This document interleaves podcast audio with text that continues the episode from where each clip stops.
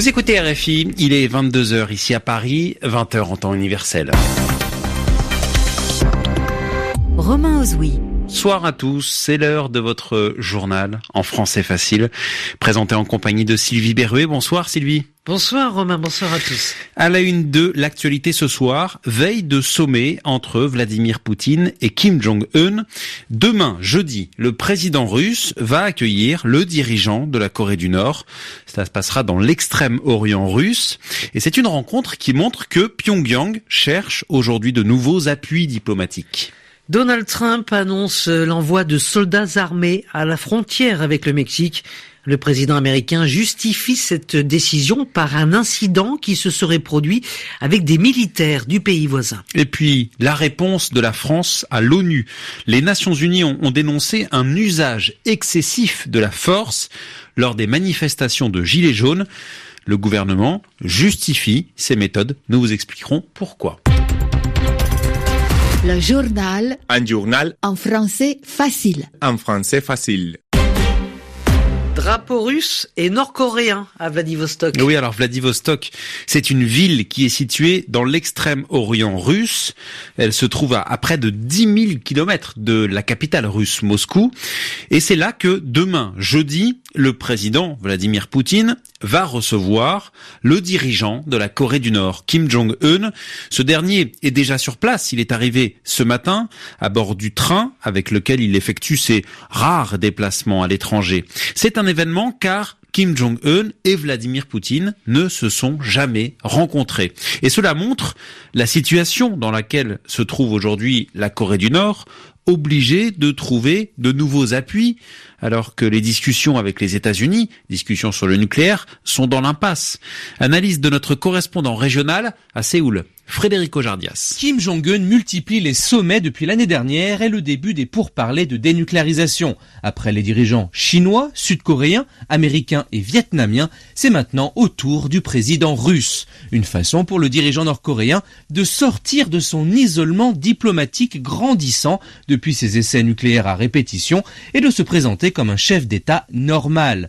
Alors que les négociations avec les États-Unis sont dans l'impasse depuis l'échec du sommet avec le président américain Donald Trump en février, renforcer les liens avec la Russie permet à Kim Jong-un de montrer à Washington qu'il dispose d'autres options en cas d'effondrement total des pourparlers.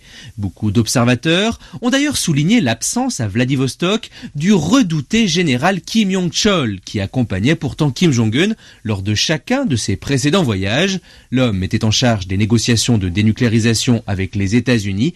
Il vient d'être remplacé, sans doute en raison du revers cuisant du dernier sommet avec Donald Trump. Frédéric Ojardias, Séoul, RFI. Alors un mot du déroulé de ce sommet qui aura donc lieu jeudi, demain.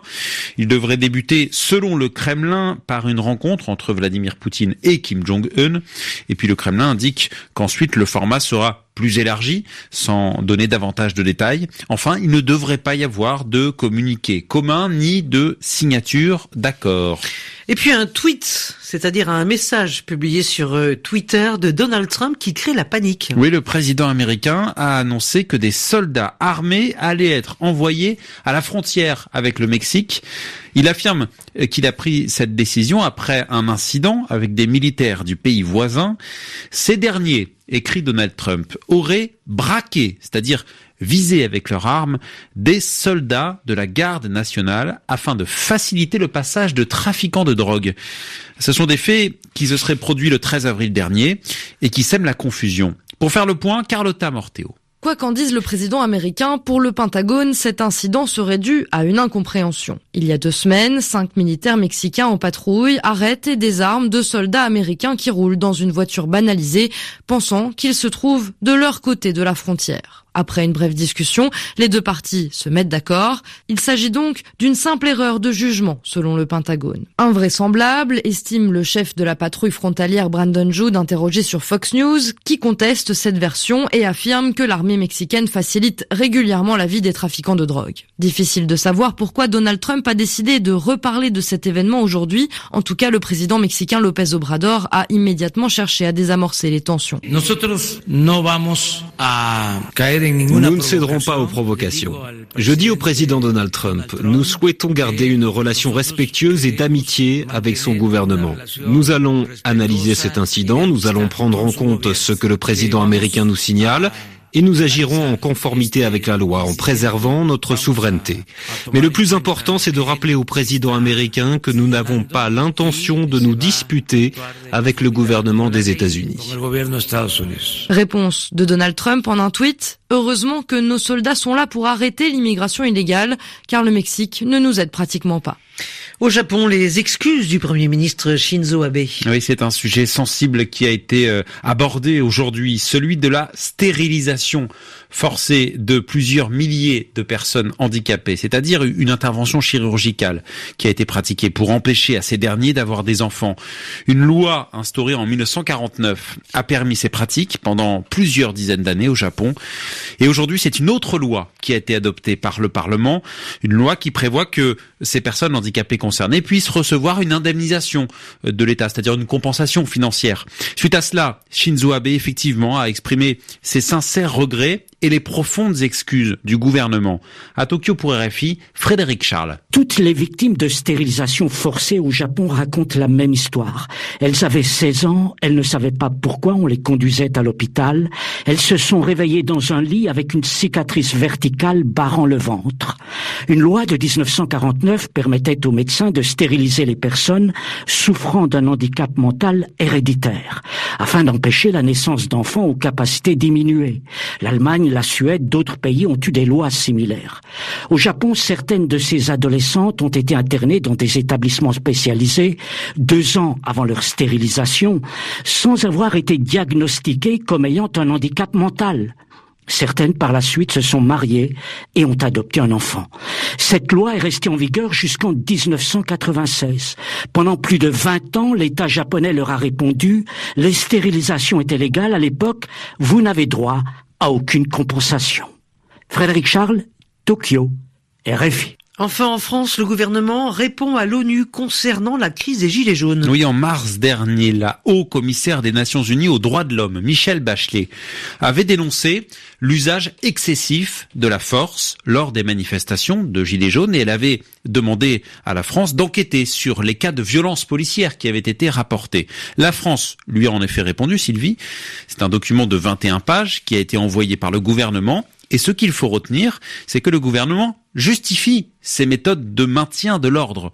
Le détail avec Grégoire Sauvage. C'est une réponse très ferme de la part du gouvernement français et qui sonne comme une fin de non-recevoir aux mises en cause de l'ONU. En préambule, le document rappelle les conditions particulièrement difficiles auxquelles ont été soumis policiers et gendarmes et insiste sur les violences graves commises par certains manifestants.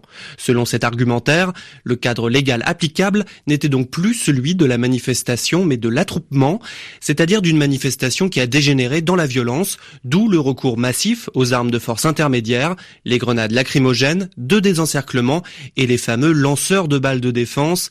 Quatre pages sont exclusivement consacrées à justifier l'usage du LBD et si de possibles dérapages sont évoqués, il ne saurait remettre en cause l'utilisation régulière de cette arme en cas de nécessité, explique cette note, qui appelle également à respecter le temps judiciaire, puisque plusieurs enquêtes sont actuellement en cours. Par ailleurs, les cas de journalistes blessés par les forces de l'ordre et que dénonçait l'ONU ne sont pratiquement pas mentionnés. Enfin, une bonne partie du texte est dédiée à la défense de la nouvelle loi anti-casseurs. Elle n'entrave pas la liberté de manifester. Nul en France ne saurait être arrêté et n'a été arrêté en raison de sa seule qualité de manifestant, affirme le document. Grégoire Sauvage.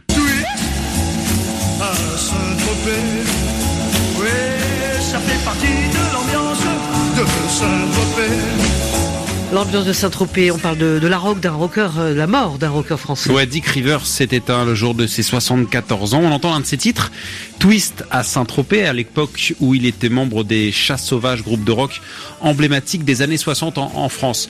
Et puis avant de conclure ce journal en, en français facile, on vient d'apprendre la mort de l'acteur Jean-Pierre Mariel à l'âge de 87 ans. Il a joué dans une centaine de films. C'était une figure importante hein, du cinéma français.